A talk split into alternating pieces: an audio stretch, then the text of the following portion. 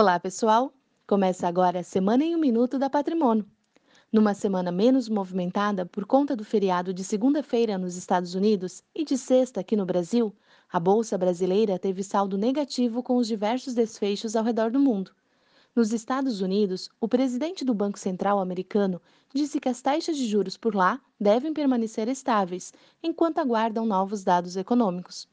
Já pela América do Sul, a onda de violência das manifestações no Chile e Bolívia tomaram conta do noticiário. Por aqui, Mansueto Almeida, secretário do Tesouro, informou que a privatização da Eletrobras pode ser adiada para 2021, deixando o mercado mais pessimista. Novidade positiva nesta semana foi a divulgação do IBCBR, que mede a atividade econômica do Brasil.